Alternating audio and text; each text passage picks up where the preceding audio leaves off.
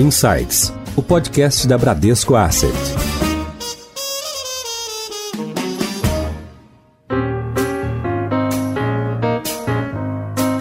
Olá, bem-vindos a mais um episódio do Insights, o seu podcast semanal da Bradesco Asset. Eu sou a Priscila Forbes e hoje nós vamos falar sobre previdência. Hoje, os recursos em previdência somam mais de 930 bilhões, o que equivale a 16% do total de recursos alocados em fundos de investimento. Na Bradesco Asset, esses fundos também representam uma parcela grande dos investimentos, o equivalente a 45% do volume gerido em fundos, e temos 25% de participação de mercado. Sabemos que investir em previdência hoje garante uma vida mais tranquila amanhã. E para explicar melhor sobre a importância desse tipo de investimento e sobre as opções disponíveis no mercado, convidamos para a nossa conversa de hoje o Estevão Skripiliti, que é superintendente executivo na Bradesco Vida e Previdência. Estevão, seja bem-vindo ao Insights. Oi, Priscila. É, primeiro, um prazer estar aqui com vocês. Muito feliz de ter sido convidado para falar sobre um tema tão relevante, não só para os nossos clientes, mas para a população de uma forma mais ampla. É, estou à disposição aí para a gente falar um pouquinho sobre os produtos de previdência, sobre como a indústria tem se transformado ao longo dos últimos anos. Então, estou à disposição para a gente fazer a conversa. Maravilha. E nós chamamos de volta também para participar dessa conversa o nosso CIO aqui da Bradesco Asset, Marcelo Nantes. Nantes, bem-vindos de volta. A gente já estava com saudades de você. Obrigado, Priscila, pelo convite. É, já fazia algumas semanas que eu não aparecia por aqui. E é bom voltar, e principalmente para falar desse tema de previdência, né? Tão importante para todo mundo. Obrigado. Bom, queria começar essa conversa falando sobre a importância da previdência. Estevão, queria que você falasse para a gente, para os nossos ouvintes, por que, que é importante investir em previdência e conta para a gente também como é que andam os investimentos dos brasileiros nesse segmento. Acho que antes da gente discutir especificamente uh, a previdência, é importante a gente ter como pano de fundo é, a questão da formação de poupança de longo prazo. E aqui é claro que a Previdência é o melhor dos instrumentos para isso, é, mas acho que o mais importante é todo mundo ter é, essa visibilidade do quão relevante é você ter a formação é, de uma poupança precaucional, é, de uma poupança que te dê conforto, não só para o futuro, para o longo prazo, como também para adversidades que possam acontecer é, no meio do caminho. E eu acho que aqui a Previdência tem um papel é, fundamental para ser o instrumento para se constituir essa poupança. E aqui eu queria é, falar um pouquinho sobre alguns elementos que têm mudado nos últimos anos e que acho que reforçam a relevância da, da Previdência. Né? O primeiro elemento é o mercado de trabalho. Então, se a gente considerar qual que era a nossa realidade, da nossa geração uh, e como as coisas têm mudado nos últimos anos, o mercado de trabalho é muito mais incerto hoje em dia. Então, a gente tem aquela previsibilidade de é, entrar numa carreira, fazer uma carreira estável durante 30, 40 anos, ter uma regularidade de salários e de receita. Isso é uma realidade que está ficando para trás, né? Então, a incerteza em relação ao mercado de trabalho é um elemento importante para a gente pensar o quanto as pessoas têm que se precaver, têm que formar uma poupança desde o começo da sua vida útil, da sua vida laboral. É, então, esse é um primeiro elemento que reforça a importância da previdência O segundo elemento é a questão da longevidade ampliada. Então a gente tem visto ao longo das últimas décadas, graças a Deus, né, uma expectativa de vida cada vez maior, então as pessoas vivendo cada vez mais, uh, e para isso é necessário que a gente constitua aí uma reserva financeira para nossa terceira idade, para viver bem, de forma saudável e de forma financeiramente bastante estável. Uh, e aí para terminar, para também não me alongar muito nessa primeira resposta do bate-papo, acho que tem dois elementos: a previdência pública, que também é uma questão que mudou de alguns anos para cá. Então, depois da reforma da Previdência, a gente fica com condições um pouco menos favoráveis do que a gente tinha há 5, 10 anos atrás. Então, as pessoas também não podem contar muito mais com uma previdência pública que vá fazer todo o serviço e, portanto, você precisa ter uma complementariedade. Então, você pega o quanto você conseguiu de benefício da previdência pública, adiciona a tudo que você constituiu da sua previdência privada ao longo da vida para ter uma vida uh, financeira um pouco mais estável uh, lá adiante. E aí, para finalizar, eu acho que o Nantes vai tratar desse tema também de forma mais uh, extensa ao longo da conversa, tem o próprio desafio da remuneração mais baixa. a taxa de juros uh, vem caindo ao longo dos últimos anos.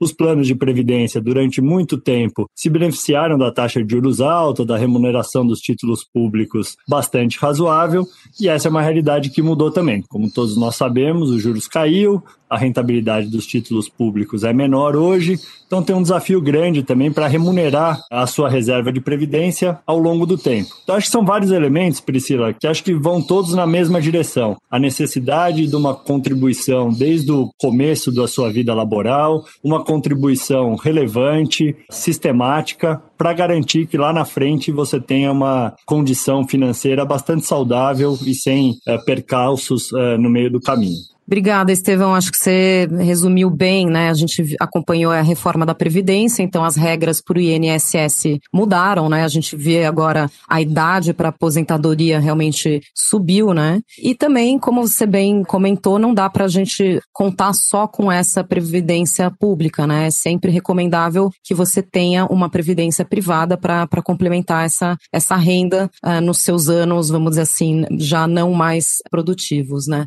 Agora, no setor de previdência privada, a gente viu uma revolução também, né, Nantes? Isso que eu queria perguntar para você. A gente viu uma flexibilização aí na, nas regras de alocação desses recursos, né? Então, antes a gente associava muito fundos de previdência, a gente automaticamente pensava em fundos de renda fixa. Como o Estevão já colocou, agora a gente nesse cenário de juros a 2% ao ano, né? a gente tem que buscar outras fontes de, de rentabilidade. Então, queria que você comentasse um pouco sobre os diferentes perfis, né, os, os diferentes é, mandatos de, de previdência, é, o que, que a gente tem disponível hoje no mercado Inabram.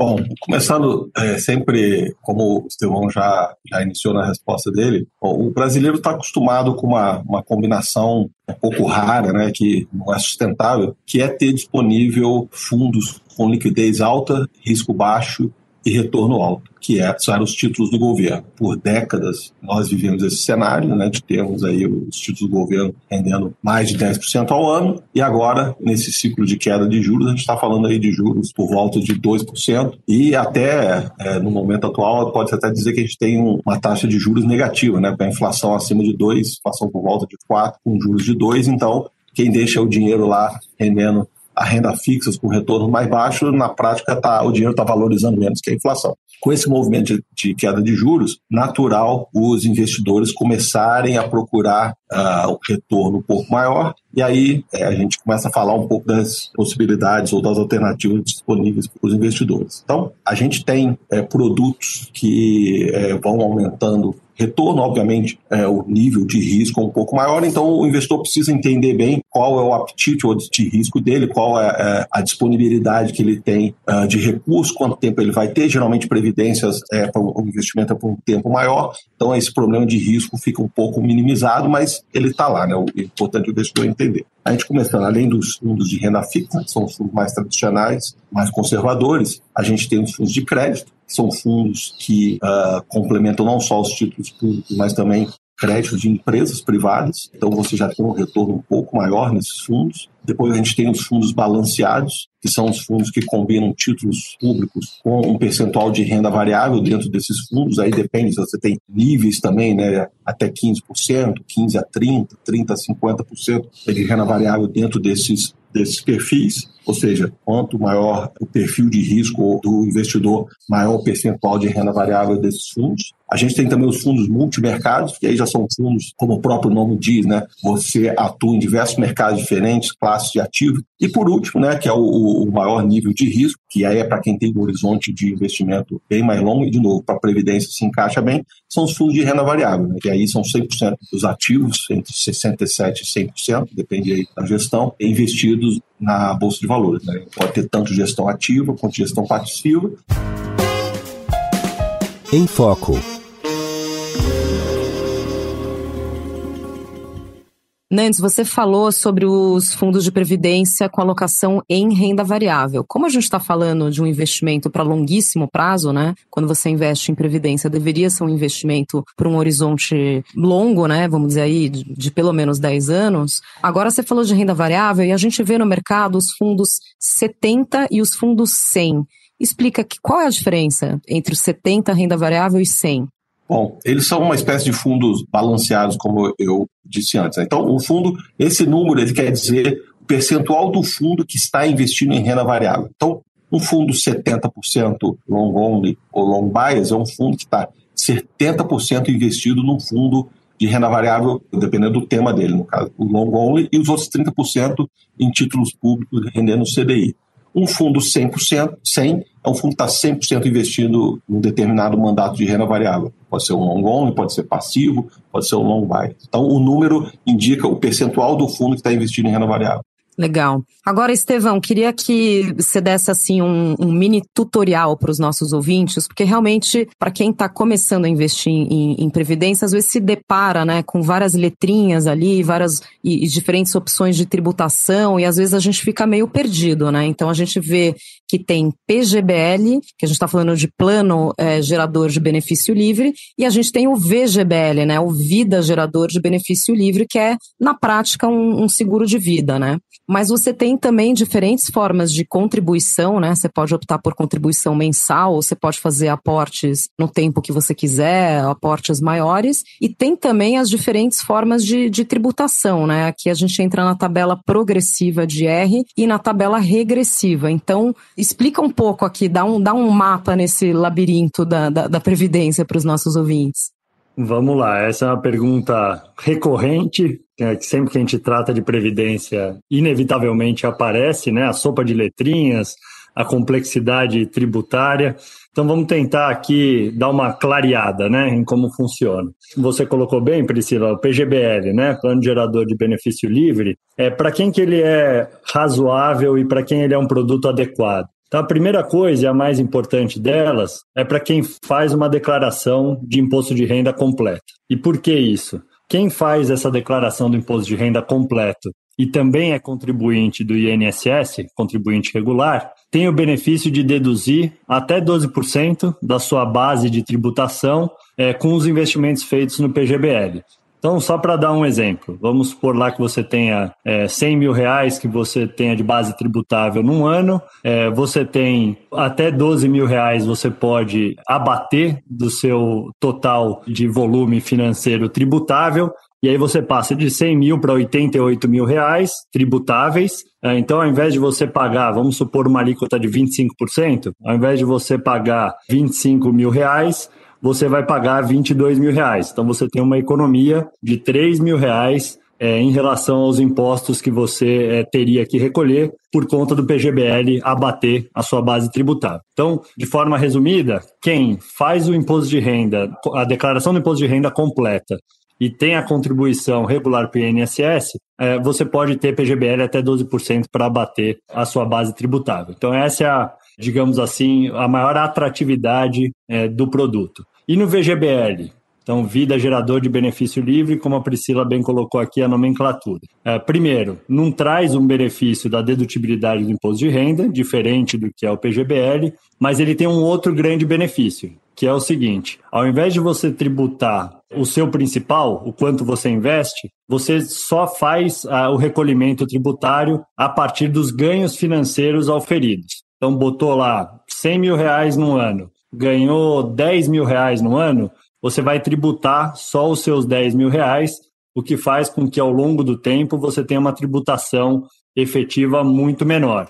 Então, esse é o grande benefício do VGBL. É, normalmente é mais adequado para quem tem na declaração é, do imposto de renda simplificado, ou para quem não contribui regularmente para o INSS, ou ainda para quem já fez, é, já chegou ao limite da dedutibilidade do PGBL. Então, as pessoas podem ter as duas coisas. Então vamos supor, tem uma pessoa lá que faz o IR completo, que faz a contribuição regular para o INSS, fez um PGBL. Chegou no limite lá dos 12%, que é o mais eficiente possível. Chegou nesse limite de 12%, nada impede dele ter PGBL até esse limite e contratar um outro plano de previdência, VGBL, que vai ter é, uma tributação uh, só sobre os seus ganhos financeiros ao longo do período. Tem muito detalhe, mas grosso modo são essas as duas principais características e diferenças entre o PGBL e o VGBL. E aí a gente vai para uma segunda discussão, que é a discussão entre o regime tributário progressivo ou regressivo? O regressivo é o mais fácil. Então, o regressivo, quanto mais tempo você fica no plano de previdência, menor imposto você paga. Então, você parte de uma alíquota de 35%. Se você ficar investido no plano de previdência até dois anos. Essa alíquota vai caindo ao longo do tempo. E se você fizer o um investimento em previdência para mais de 10 anos, que é o que a gente acha razoável, até por, pela característica do produto, você cai a sua alíquota para só 10%, que é a menor alíquota uh, de imposto de renda uh, de qualquer instrumento financeiro, a menos dos isentos. Né? Então, tira todos os isentos uh, da briga, o produto de previdência é aquele que te entrega a menor alíquota tributária se você fica investido por um período de mais de 10 anos, 10% só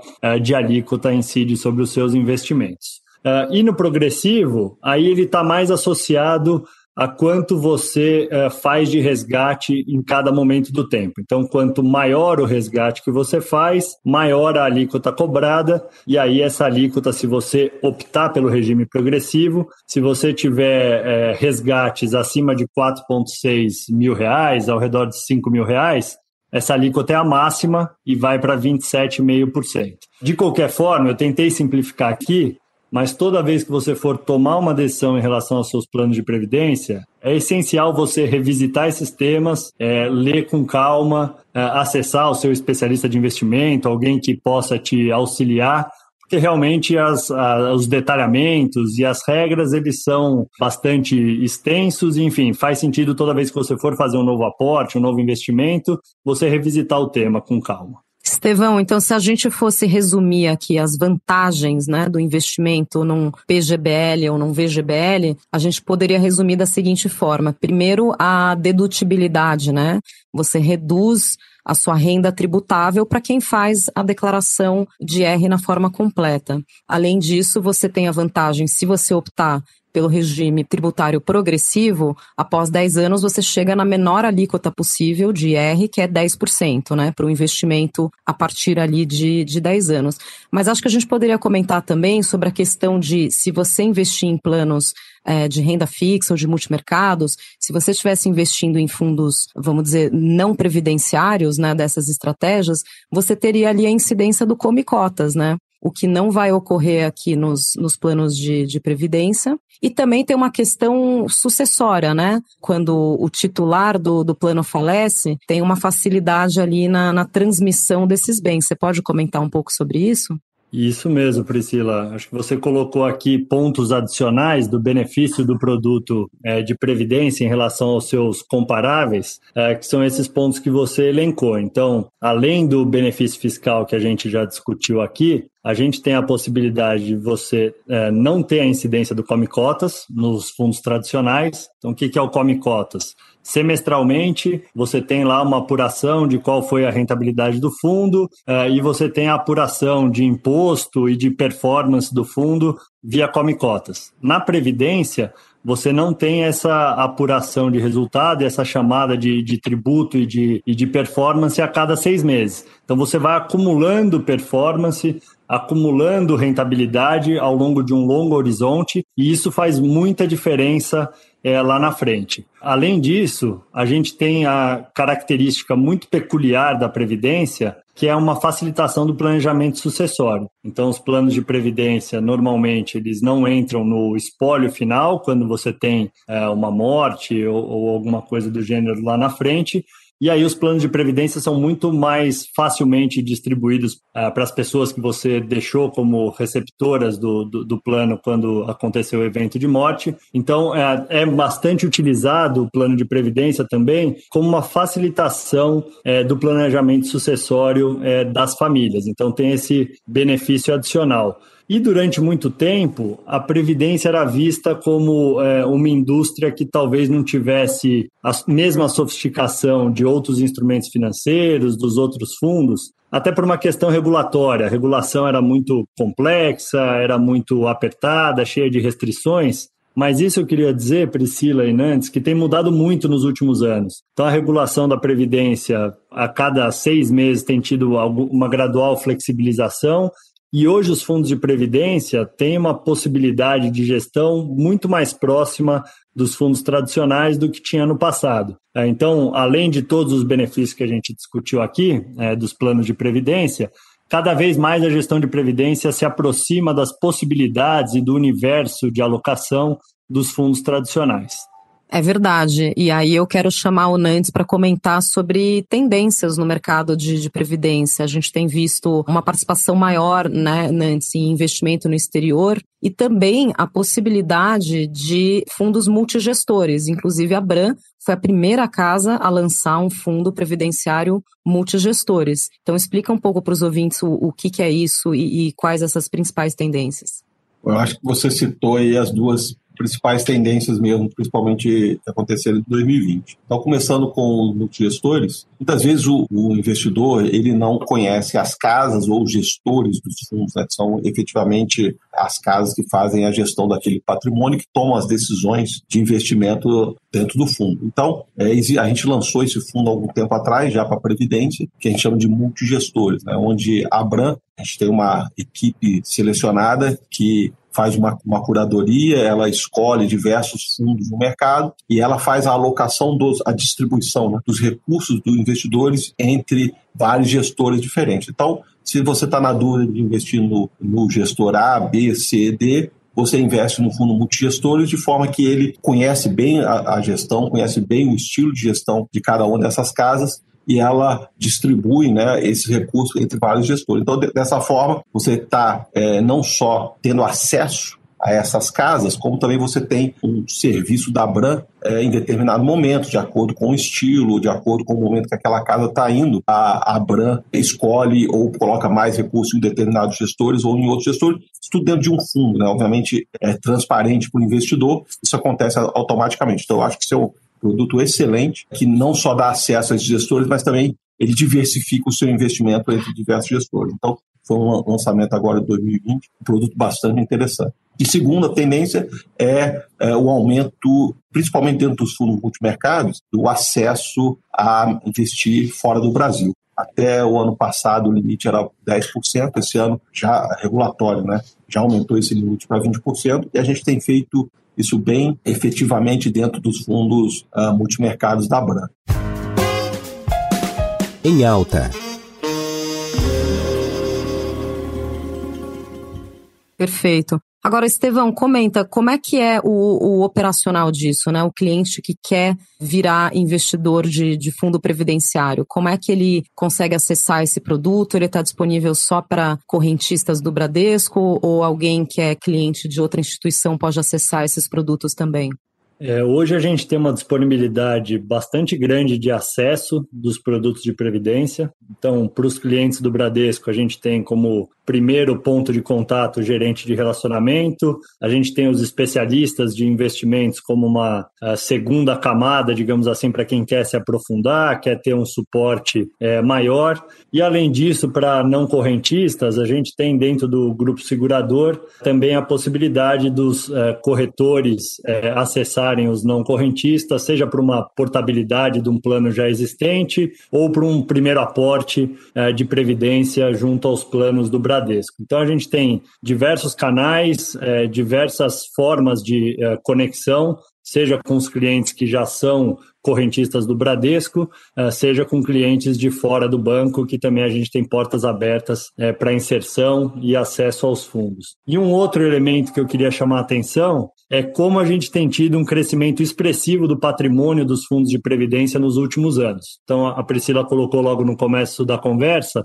a gente está chegando a quase um trilhão de reais de fundos de previdência. Isso representa algo como 13%, 14% do PIB. Ainda é muito pouco quando a gente compara a países mais avançados, mais desenvolvidos no seu mercado de previdência, que trabalham com 50%, 70% do PIB é, de alocação nesses produtos. Então, acho que ainda tem muito espaço para avançar. E só nos últimos dois anos a gente teve captação de mais de 100 bilhões de reais. Então, dos 1 trilhão de reais que a gente está chegando de patrimônio, 100 bilhões foram constituídos nos últimos anos e com uma mudança de perfil importante. Então, a gente tinha uma concentração até 3, 4 anos atrás de mais de 95% dos fundos em renda fixa. Hoje a gente já tem uma migração e os fundos de renda fixa representam algo como 75%. Ainda é uma concentração grande, mas realmente a gente está fazendo uma migração expressiva para os fundos que o Nantes colocou. Multimercados, ações, fundos com mais diversificação global. Enfim, acho que tem muita sofisticação ainda por vir na indústria. A gente está só nos primeiros passos desse movimento migratório para algo de mais risco, de mais qualidade de gestão. Estevão, você falou duas palavras super importantes aqui para esse mercado de previdência. Você falou sobre migração e portabilidade. Então, explica para os ouvintes aqui o que é a portabilidade. A portabilidade, Priscila, é quando você já tem um plano constituído em algum lugar. Então, suponha que você fez um aporte para um plano previdenciário na seguradora X, e aí, depois de um tempo, você é, teve a possibilidade de acessar é, outro plano que você achou mais interessante em outra instituição. É, hoje a regulação te permite fazer essa migração de plano, essa portabilidade da instituição A para a instituição B, é, sem nenhum prejuízo. Então você transfere seus recursos, não tem nenhuma incidência de imposto no meio do caminho e você transita de um investimento para o outro, fazendo essa, essa migração para algo que você imagina que tenha mais qualidade, sem nenhum impacto de tributação ou nenhuma chamada de recurso é, sua nessa transição. Então, essa é a portabilidade, super fácil de fazer, não tem eh, burocracia pequena, então o mercado ficou muito mais competitivo ao longo dos últimos anos, com essas possibilidades de migração sem nenhum impacto tributário e com uma burocracia muito pequena para ser feita. Todas as instituições hoje operam de forma muito eficiente essa, essa portabilidade, essa migração de recursos. Ou seja, se você está insatisfeito com o seu plano, você tem a possibilidade de migrar, né, de fazer essa, essa portabilidade e você não volta no tempo, né? Você não regride no tempo ali para fins de da alíquota progressiva, certo? Exatamente. Tudo que está sendo contabilizado como seu benefício quando você fez o primeiro aporte no seu primeiro plano, ele continua acumulando benefício. Então, se você está cinco anos lá no plano A e vai migrar depois de cinco anos do plano A para o plano B, você continua contando o seu tempo para fins de alíquota tributária lá na frente uh, menor. Legal. Agora, Nantes, falando de o que, que a gente pode esperar nesse mercado para 2021, você já deu uma prévia aí de novos ativos, né, novas classes de ativos que estão entrando. Você citou aí as debentures de, de empresas americanas, a possibilidade de alocação até em, em ações no mercado americano, possivelmente em outros, em outros mercados externos. O que mais vem pela frente? O que, que a gente pode esperar de novidades? Eu acho que só é importante dizer que com essa queda de taxa de juros, né, o que está por trás desse novo movimento de diversificação é exatamente você conseguir aumentar o retorno dos fundos sem aumentar o risco proporcionalmente. Né? Então aí entra o efeito da diversificação, e com a Selic no nível que está, você precisa procurar novas fontes de retorno para os nossos investidores, e a melhor maneira de você fazer isso é diversificação. Então, o investimento no exterior é um componente bastante relevante para a gente, não só a gente está procurando geografias novas, classes de ativos novas, e também a gente está colocando é, mais gestores dentro dos nossos fundos que formam books de gestão, né? ou seja, pools de gestão descorrelacionados. Isso é uma técnica, eu não vou entrar muito aqui no, no detalhe, de modo que a gente consegue melhorar bastante o perfil de risco de cada fundo. Seu guia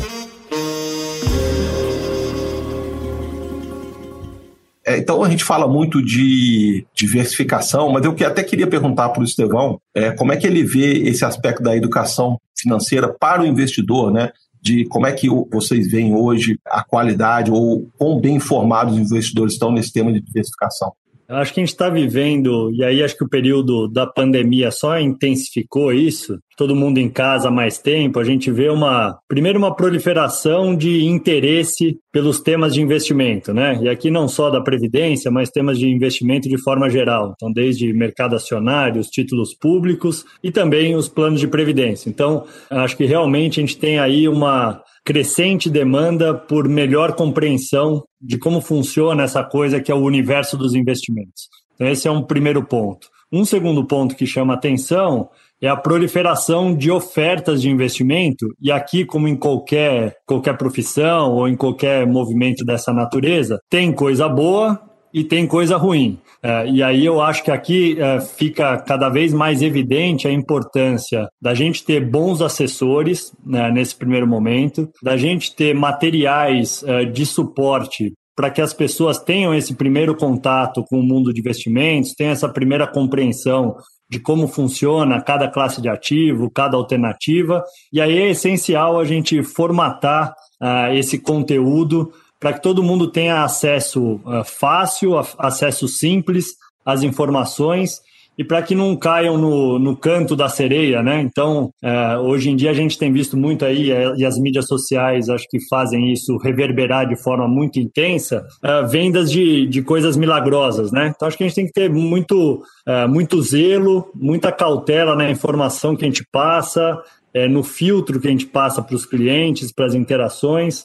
Então, acho que a gente está num processo de depuração, né? É, e aí tem a parte boa, que nesse processo de depuração, certamente quem faz bem feito, quem são as marcas que têm filtros bem estabelecidos, vão ser quem vai se sustentar ao longo do tempo. Então, tenho muita confiança de que eh, Bradesco, Bran fazem a coisa muito bem feita e que a gente está no caminho certo de oferecer produtos mais sofisticados, oferecer produtos que atendem aos diversos perfis, e aqui acho que isso é importante que o Nantes colocou, cada vez mais a gente vai ter que tratar o cliente de forma quase personalizada, né? Então, aquele mundo de vender um produto uh, para todos os clientes e falar que esse é o produto do momento, isso é um negócio meio inconcebível hoje, né? Cada cliente está no seu ciclo de vida, cada cliente tem o seu interesse, tem as suas necessidades, e acho que a gente está caminhando mais para ter esse poder de oferecer produtos de forma muito mais assertiva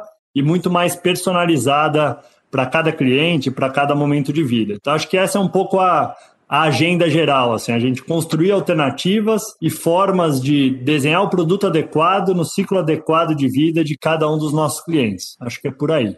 Estevão, eu, tô, eu até te fiz essa pergunta porque muita gente vem me perguntar sobre ah, o que eu devo investir. Eu sempre mando ou sugiro né, a pessoa procurar um, um assessor de investimentos, uma orientação melhor, a impressão que eu tenho é que a, a oferta de produtos, né, ou a sofisticação de produtos, evoluiu muito mais rápido do que a velocidade que as pessoas se educaram ou conhecem melhor o mercado. E isso é uma, a gente está fazendo nossa parte aqui, né, falando um pouco sobre previdência, mas eu acho que a educação financeira, como você mesmo disse, né, com as, as mídias sociais, muita gente com acesso fácil sendo seduzida pelo canto da sereia, mas eu acho que as pessoas precisam dar tanta atenção quanto à escolha do produto, mas também entender e se educar melhor do que tem disponível no mercado.